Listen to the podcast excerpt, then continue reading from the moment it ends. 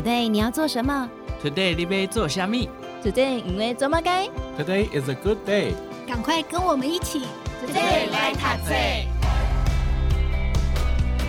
Hello，大家好，欢迎收听 Today 来读册，我是笑鱼。中共二十大落幕了，习近平呢开启了一人独裁的集权中国，高喊出“中国复兴”的口号，所以习近平的名字呢再度的成为了热门关键字。不过话说，外行是看热闹，内行看门道。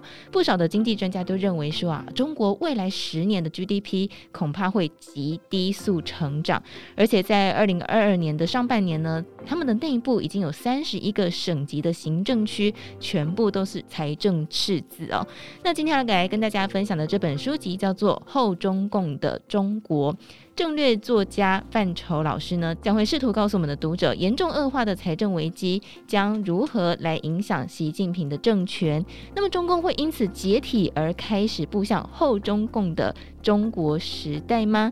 在今天我们邀请到这本书籍的作者，同时也是政略作家、跨界思考者范畴老师来到节目当中跟大家分享。老师好，主持人笑鱼好，呃，金周刊 Today Let's Say 的听众们好。我叫做范畴，是哇，老师的这个很多的影音都在网络上可以找得到，嗯、特别是老师也有创办了一个叫做前哨预测的这个网站，上面有发表非常非常多的文章，嗯、那么也出版了一共有九本书籍，都是跟中国有关系的。是的，那秦老师先跟大家简单的分享一下，就是您是从什么时候开始密切关注中国跟台湾的关系还有影响？其实这个是很自然的事情啊，因为我个人我是出生在。台北了哈，我出生在台大医院，然后读的是西门国校，但是十四岁的时候到新加坡去了，到新加坡读完初中、高中，再回台湾考大学，考考进的是台大哲学系，然后到美国读书，呃，又在美国住了十几年，然后又回台湾来创业，然后呢又到中国去哈，在中国二十年嘛，对不对？哎，整整二十年啊，那么所以这整个经过。你可以想象，也就是说，我看过世界各地的我们现在所谓的华人哦，华人其实有一个共通性，就是倒不是在他所说的语言，因为我们说的语言有各种语言方言嘛，福建话、上海话、台湾话各种。啊，那么但是呢，大家都同样使用一种文字书写的文字，叫做方块字啊。那生活习惯上也多少有一些相同嘛。所以你可以想象，我从小就看了这么多地方的华人，所以我对他们之间的相同处跟差别处是非常的敏感的了。其实我第一次到中国是从美国过去的，那时候是一九八五年，那个时候台湾还没有开放哦，偷偷进去的哈。那就非常的震惊，非常的 shock 啊！最震惊的是什么呢？最震惊的，我告诉你，我第一次我是从香港进中国，是从一个叫罗湖关口，现在大家还走那个关关口嘛？因为我人在外面，他听到的都是说中国是什么？是铁幕嘛，对不对？呃，什么中国人逃难到香港，对不对？要去解救他们。哎。嗯那么，然后我从香港进去，我站在香港的这一边，我这个时候，因为它是双向道，好，是从中国那边到香港的这个通道先开，哇！我一看那个几万人提着行李冲出来，那个没命的样子，我想，哇，真的这个水深火热，真的是要这个难民要逃离中国啊！然后呢，二十分钟后，等到我这边开的，就是从香港进到中国，嗯、对，一样，你知道吗？几万人提着鸡、提着鸭、提着行李冲过去，哇！我一看，我说从奴役逃向自由啊，争先恐后。我说这个是很容易理解的，但是从自由到奴役的人也这么争先恐后。啊，所以我立刻当下就了解了一个道理，就是说，在中国人的基因里面，在华人的基因里面就有难民的基因，也就是说，不管从哪里跑到哪里哈，他都是争先恐后的。这是第一个。那第二个让我很最吃惊的就是说，在深圳的时候，我那时候我因为呃从美国过去嘛，我要打电话回美国，我就到。啊、呃，旅馆的这个柜台，我说我要打个国际电话，他说好，先检查我的证件，证明我的身份，然后打开前面的抽屉，拿出一把钥匙，打开身后的一个柜子，身后的柜子一打开，里面有一个木头盒子，他再从旁边再拿一个钥匙，把那个木头盒子打开，里面是什么？里面是电话，这么珍贵啊？不，不是珍贵，那个时候跟美国打电话叫做通敌，然后。到了上海，我点了一杯咖啡，这个点了咖啡，哎，我一看没有糖，没有牛奶，我就说，我就说，哎，哎，服务员啊，我不能叫她小姐，你叫她小姐她会生气哈，你要叫她同志或者服务员。我说，哎，服务员，我说怎么没有糖跟奶？他说你没有点呢。我说啊，还要点呢。另外算钱，哦，另外算的。哎，所以这个就是哦，各位知道。然后我用过粮票，所以我常常讲说，我看过素颜的中国，就是跟现在人看到，你看到上海、北京的高楼大厦，那是一个完全完全。不同的世界，所以我是有很多文化上的体会了哦。嗯，比如说当时在中国，在马路上你就非常明显没有车道主义，因为我在美国开车都是谁的车道就是谁的权利嘛，你就要让人家嘛。那在中国完全没有这回事，完全是车头主义，就是谁的车头在你的车头前面。半个码头就是有个半米，你就得让他。后来我又发现，其实是吨位主义，就是谁的车大，他在你的后面按喇叭，你就必须让他。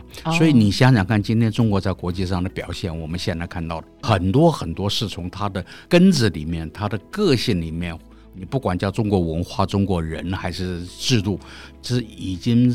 深入骨髓了，深入骨髓了。那你今天你在看到中国的繁华的景象下，你不会去理解到它的这个根本的东西。我因为理解到这样的根本的东西，然后后来我在中国经商了二十年之后回到台湾，那我就很自然的关心这个台湾的前途嘛。因为那个时候中国已经很富裕、很发达了，很多台商过去，很多台湾人也只看到。尤其是年轻一代的，只看到中国的发达的那一面，他们完全不知道那个中国那个文化跟这个个性里面的那个深入骨髓的那一部分。所以我就特别觉得我有必要要把这一部分，呃，用我的眼光、我的经验来诠释现代你所看到的中国。然后你刚才提到。我搞了一个机构，叫做前哨预测。呃，前哨的很简单，就是说我发现台湾很多人，在我看来就是是非常懵懂的状态。那我知道这是一场马拉松，也就是说，竞争到最后，大家到了路口，选手到了路口都需要清水，而没有人替他准备清水。所以我说，那我就到前面。去准备清水，所以我的看法往往是超过一般台湾社会五年到十年的时间了。我预先把清水准备好，我把书写下来，到时候就可以参考。预测这个“测”字是计策、策划的“策”了。并不是单纯的去猜想，而是说有一个解决方案在里边，大概是这样。老师的这个预测都非常的准确。二零一五年，老师出版了一本书，就在讲习近平接下来会怎么样去布局他的一个后面的路途，对不对？后面都按照老师的预测，啊、一步一步就是跟着去做了。啊其实我是二零一三年我就已经有这个看法的，但是不敢肯定嘛。他刚刚上台，总要给人家什么留校察看一下嘛。结果过了两年，我发现，呃，正如我所料，我就把它写成书。结果他，但是我的书里分两部分，一部分是说我知道你要这样走，一二三四五。结果后来果然就是按照这一二三四五。他的每一个动作都在我的那一二三四五里面，但是我另外有一部分我说，但是如果你不做 A B C D 的话，你这个一二三四五就会失败，你最后会很惨。结果呢，他老兄没有做我这个 A B C D，就去直接做一二三四五，所以现在我是觉得他会的，他他的下场会非常的惨。习近平没有看老师的书啦，啊、呃，有的，他有看吗？啊，不但哦。不但有，呃，其实现在这个话说出来，因为事过境迁，讲一讲也没有关系了哈。他的办公室有派人，那个时候两边还是经常往来，很方便嘛，对不对哈？我是已经拒绝过去了了，所以他就有派人到台北，他就是就问一个问题，好奇的问题。为什么你这本书上半部好像还有一点善意、一点理解？因为我说你要做一二三四五之前，你非得做 A B C D 不可，那是表达了一种对整个中国中国人民的关怀嘛。他说：“那为什么这本书的下半部你就开始骂我，而且骂得这么凶、那么难听哦？这个道理他是听不懂的了，所以我只跟来的这个信差讲了一句话，我说：哎。”我说我是作家，我要吃饭了，我要卖书啊！你又不让我在中国卖书，那我不卖，我只能在台湾卖书。我不骂你，我怎么在台湾卖书啊？我怎 我怎么吃饭呢？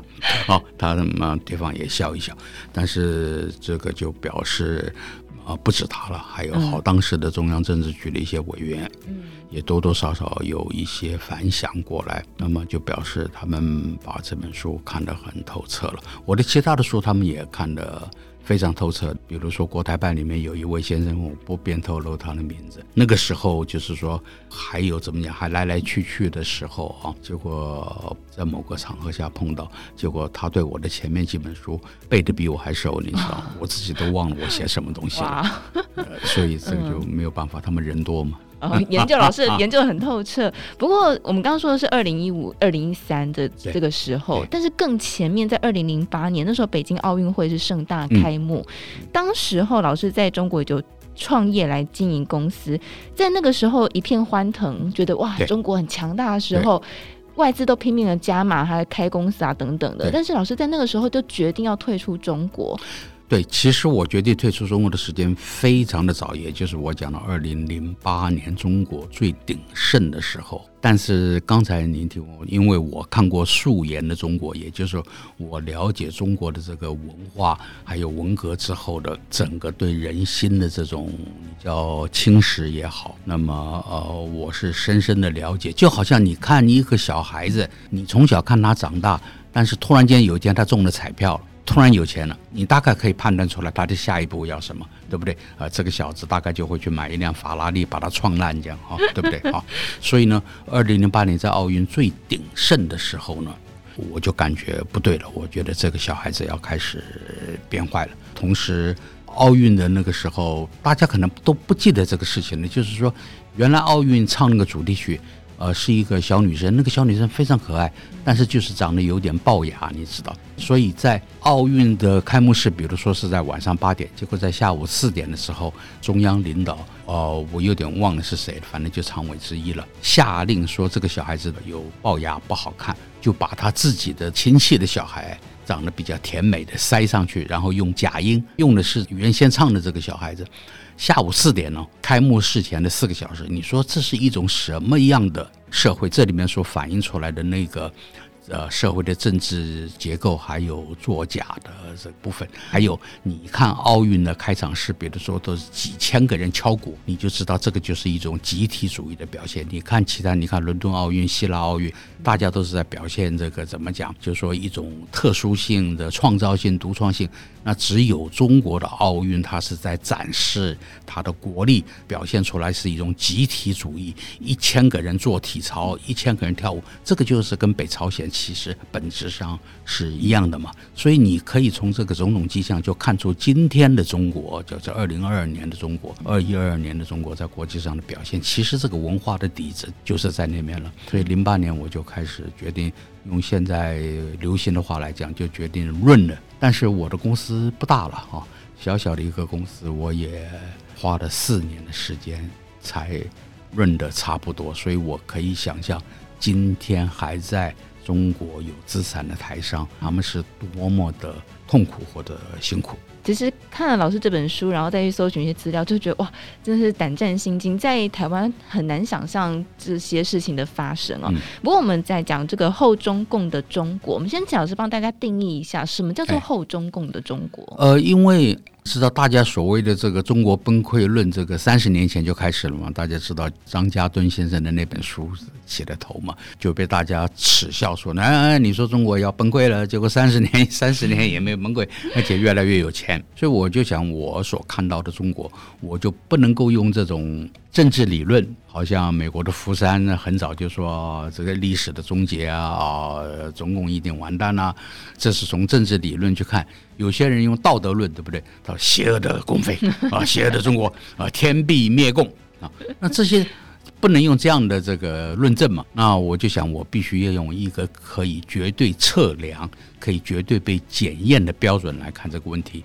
我这么多年累积下来，我所找到的就是一个经济跟财政上的指标，也就是说，我用中国的所有的行政区域，大到省、城、镇、乡，所有的行政区域，如果百分之八十以上开始出现财政赤字、入不敷出，而且中央也没有钱去补助它的时候，如果这种情况持续两年。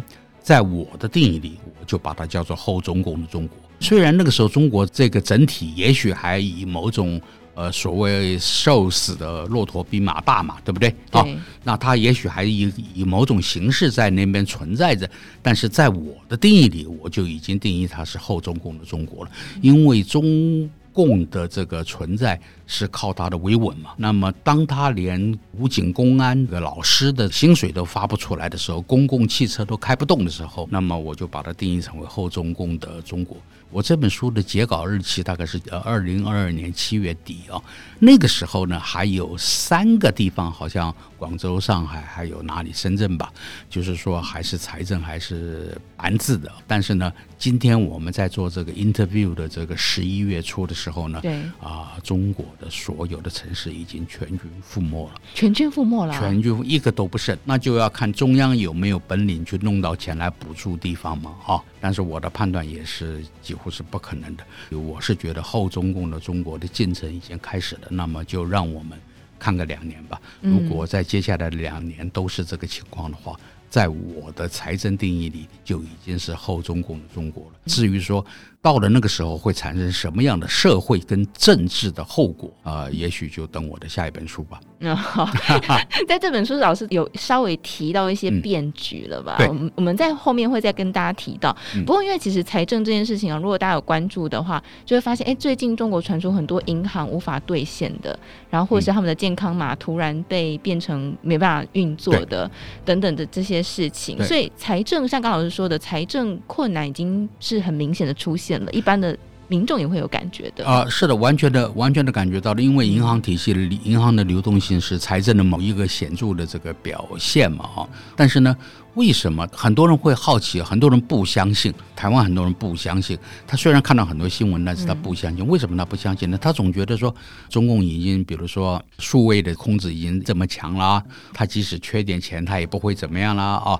那其实我可以跟各位讲说，哎。你想的是不错，你想的跟习近平老师的想的一样，啊，但是我告诉你那个是错的。他们总总以为说，我连你手机里面的，因为大家用支付宝嘛，对不对？微信，我连你手机里的一块钱一毛钱我都可以控制了。那现在这个借着疫情为理由所施加的这个健康码，你要知道这个健康码，哎，大家。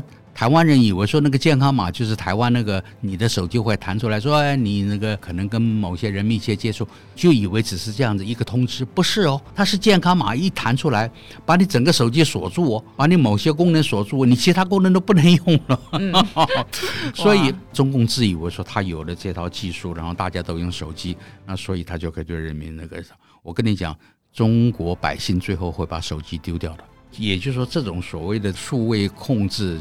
我们想起来很可怕，但是大家想一想，我们也都经历过没有手机的时代啊，对不对？对啊，没错。其实看中国的这些事情发生，会有一种像看电影的感觉，你就觉得生活在台湾，银行无法兑现，哇，那个真是很难想象的一件事情。所以这个就是啊、呃，我这样说，我不知道有没有一些啊，尤其是年轻的听众啊，会不会不高兴哈？就是说。其实我也一样了哈，就是我跟你都是最幸福的一代，你知道吗？像我，呃呃，我这个从生下来到现在，竟然没有经历过战争跟逃难或者大型的社会动乱，这个在人类的历史里面都是很都是很难得的啊。其实我们心里都要有一些准备，也就是说，呃，人类的社会其实是有，呃，有的时候是会有另外的一面的。你今天看来匪夷所思的事情，那么像这次的疫情，这次的这个 COVID-19 的病毒，这个事情也是你我们过去没有经历过的。对，人类上次经历叫做一九一八年嘛，所谓的西班牙流感嘛。但是呢，现在你是不是经历到了？对不对？啊，所以呢，呃，你所没有经历过的，比如说通货膨胀啦，或者说这种受到管制了，在很多其他的社会，在今天地球上很多其他的社会。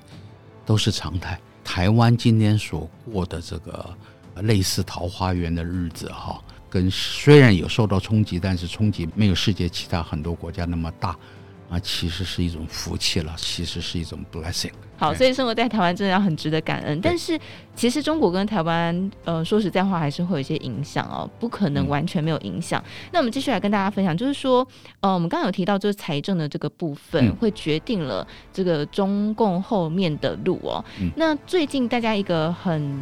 关注的一个焦点就是恒大危机，还有在“一带一路”上面很多的烂尾楼。嗯、那恒大危机一爆发的时候，是大家很恐慌啊，会担心说啊，像雷曼兄弟一样引起这个世界经济的风暴。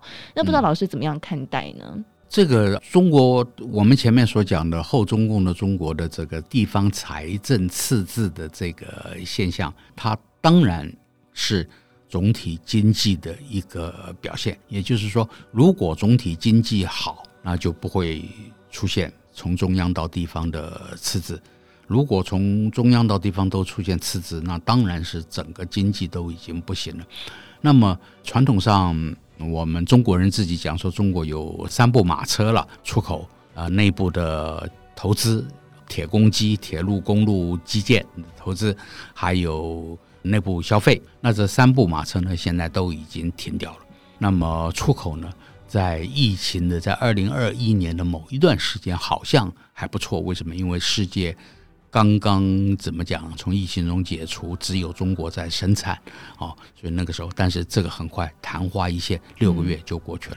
现在中国的连出口都很烂，那中共自己又想出了一套另外一套理论，叫做内循环、外循环。所谓内循环、外循环。这个可能很多人不懂哈，外循环就是出口贸易嘛，就是赚外国人的钱；内循环就是说，哎，没有你外国，你全部地球死光了，只有我中国，我自己也地大物博，我自己可以形成一种内循环，对不对？自己养猪自己吃，自己种菜自己吃，对不对？对。那么这个完全是一个误会，世界的这个形态已经不可能了，因为你没有进口的肥料，你的农产品根本不够；你没有进口的饲料，你的猪根本养不大。所以中国是已经不可能内循环了。所以中国这个共产党的高官讲说：“叛逆啊，我们吃草都可以吃三年。”那这个是完全是一个误会，它还停留在毛泽东的时代，已经是不可能。所以大家看到中国，大概我的看法会在二零二三年会看到非常非常惨的状况，这个惨的程度。会超过在武汉封城跟上海封城的时候。By the way，我觉得从经济的角度来讲，上海封城已经又证明了一件事情，就是大家说有一些人说啊，现在二次文革啊，对不对啊？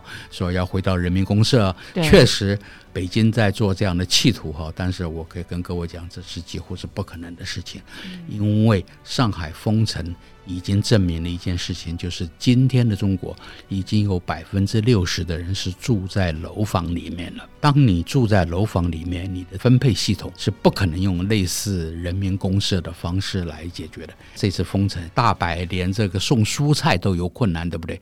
结果上海是大量的蔬菜烂在近郊，烂在田里面不，送不到城里，到了城里面也分不到每家每户。这个情况下，那你如果每家每户你要到人民公社吃饭，就是现在就是今天北京正在想要恢复的大食堂制度哈，其实就是一种像类似人民公社类似的浪漫制度，其实连那个都不可能的。各位看看今天发生在富士康的事情，为什么富士康几万人要逃跑呢？因为他不允许员工在。什么大食堂吃饭？他要员工走回宿舍，每一个人在自己的宿舍里吃便当，来回要走八十分钟。哇，这么久！哎，你吃一餐饭，然后所以你中午休息时间就没有了嘛，太苦了。所以百分之六十的人住在楼房里面，你还要他们到类似人民公社的大食堂去吃饭？那么 所以哦，这个真的是我这个不知道怎么讲了，就是说。当一个现代人还生活在古代的时候，你真的不知道他会做出什么愚蠢的动作出来。感觉他很很想恢复以前什么大清王朝的这种时代。哦，要能够回到大清王朝不就不错了？我跟你讲，真的。喂，我曾经写过一篇文章，固然我自己也常常这个骂这个所谓的一党专政哈，可是我说中国要是真的能够实行一党专政。那已经是谢天谢地了。为什么？因为中国共产党有九千八百万人，你知道，如果九千八百万人的智慧来治理一个十亿人口的国家，这个还是比例上还是 OK 了啊、哦。那你就专制一点而已嘛。但是现在问题是不是一党专政？你的现在变成一人专政了，那你这个就变成。这个就变得不敢想象的事情了。真的，所以老师在这个后中共的中国书当中，给了习近平一个称号，叫做“总加速师”。嗯，哦，加速往哪里去？哎、这个应该是说，这个不是我取的了，这个是海海外，就是从中国到美国到到西方的他们的创造了啊。那这个“总加速师”是一个非常贴切的名词，这个是讽刺语了，因为中国人把邓小平叫做。改革开放的总加速师嘛，那么所以大家就讽刺习近平，他是开倒车的总加 速师，开得很快这样子，哎、开得很快这样，哎，就是说你开的一辆，你想从台北到高雄，对不对？嗯、你开的是法拉利，结果你往北开，就是开得越快，离得越远，离得越远，还不如驾牛车。慢慢走，哎、对，哇！所以我想，这听到这边呢，大家会有一种好像在看戏的感觉，哇！看中国以后会怎么样啊？中国现在状况怎么样？可是实际上呢，呃，我们跟中国关系其实还是会有很多的影响的，包括，嗯、比方说以我们家小孩来说，我们上的美语线上课、美术的线上课、嗯、都是中国的，对。那中国有一段时间，这个补教业非常的流行，然后非常的大，它包括他们科技业啊、演艺圈进来中国都一连串大动作，嗯，哦，在做一些，嗯，可以说他在整顿也好，或是他在做他一些目的也好，都让人觉得哇，丈二金刚摸不着头绪，你怎么会自己破坏自己的经济呢？然后这个行动传递给世界，或是台湾的意涵是什么？跟台湾的关系是什么？OK，先讲一件事。呃，你刚才用了这个“好像看戏”的这四个字哈，这个我特别要讲一下。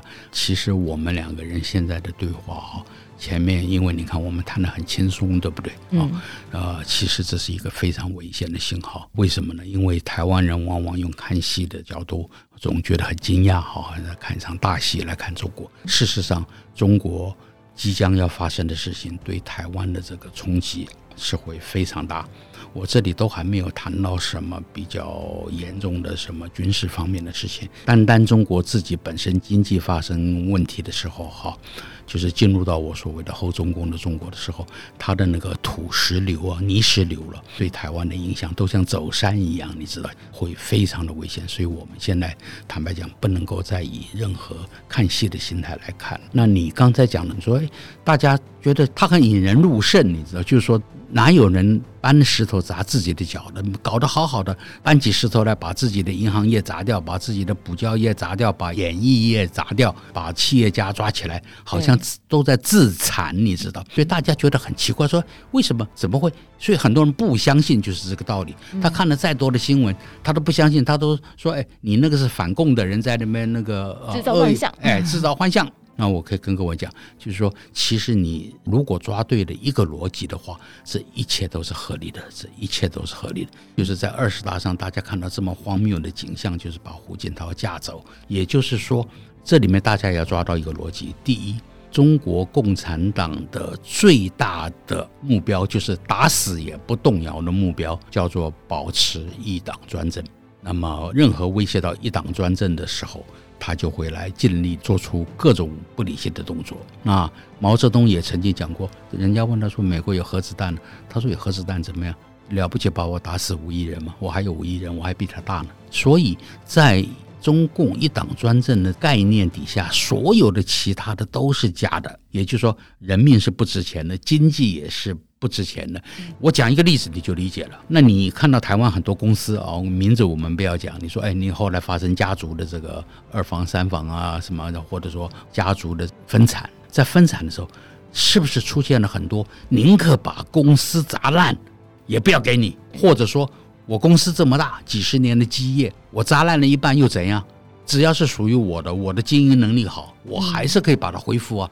所以大家要站在这种主人跟奴隶的这个关系的这个来看问题，就是当你把自己当做主人，当你把所有其他一切人都当做家奴，都当做生产工具的时候，你把它砸烂，那个不可惜啊，对他来讲不可惜啊，他砸烂掉一半，砸烂掉三分之二，他自己还剩下的都是他的。这个是划得来的，这笔账是划得来的，所以对他来讲，那你什么补教行业、游戏行业，什么什么行业，呃，人民的生命把你封在这个屋子里，你饿死掉几个人，这个，哎，你从主人的组织的角度来讲，这个是必须付出的代价，为了他的独断。你从这个逻辑来看，一切都合理。确实，好像。好像一个孩子在玩他自己的玩具，这反正玩具我弄坏了没关系，反正其他玩具都还是我的这种感觉。好，所以这样一解释，好像比较可以理解到底习近平在做些什么事情。那跟台湾有什么关系呢？台湾会被什么样的方式来进行影响，或是台湾要做什么样的超前部署呢？对台湾的关系，这里我就要，台湾现在还有我也不知道多少哈啊，搞不好高到一半的人哈。脑子里还有一个错误的逻辑，这个逻辑就是因为你不了解中国啊，你不像我看过素颜的中国，你不了解这个它的整个社会文化，共产党底下的这个底子。台湾人总觉得台湾很珍贵、很宝贵啊，我们有台积电，你看，就是说他再怎么想象，他的脑子也想象不到，如果台湾在中共的统治下。啊，他会把台湾的补教业，把你所有的商业，把你的所有的东西都宁可干掉。如果你不听话的话，台湾人不敢想象这件事情。那么，台湾人到现在想到最糟、最糟、最糟也是什么？今天的香港。那你等着看，你再等着看两年后的香港。OK？那么，所以呢，我现在都对台湾人，我问他，我说我送你一张机票，请你到上海去生活，你愿不愿意？你看过上海封城之后？如果你还愿意到上海去生活，你觉得上海还是一个宜居之地的话，我说，哎，那 maybe 你可以在共产党底下生活，但是同时要提醒你一句，上海的日子每一天比一天难过了。也就是说，大家回到我刚才的那个逻辑，中共在他要的维持一党专政。那现在更糟了，为了要维持一小撮人，甚至于一个人专政的情况下，他愿意牺牲的代价，在你看来是牺牲，在他看来不叫牺牲，那个就是本来就是可以不要的东西。所以呢，为什么会有“留岛不留人”这句话？大家觉得太惨了，对不对？对。说天下哪有这种事情？那我告诉你，就是有的，就是有的。为什么呢？因为中共要的是台湾这个岛的地缘位置，只有有了台湾之后。他才有可能出太平洋，所以他不会在乎台湾岛上的经济跟人的。好可怕，听着觉得很沉重。好，但是呃，我想今天节目我们没有办法把这本书整个谈得透彻，老师的看法非常的精彩哦。呃，当然也很值得大家来思考，或是提前做一些准备，特别是在心理准备啦。我觉得好，所以来跟大家分享这本书籍叫做《后中共的中国》。我们在下一集节目呢，会继续来跟大家分享后中共的中国。我们刚刚提到了，诶，它财政出现一些情况，就。正式的迈入这个后中共的中国，接下来它可能会有哪一些的变化？我们在下一期节目当中会继续邀请范畴老师来继续跟大家分享。那么今天来跟大家分享这本书籍《后中共的中国》，再次感谢我们的政略作家、跨界思考者范畴老师来到节目当中跟大家分享，谢谢老师。哎，好的，谢谢大家。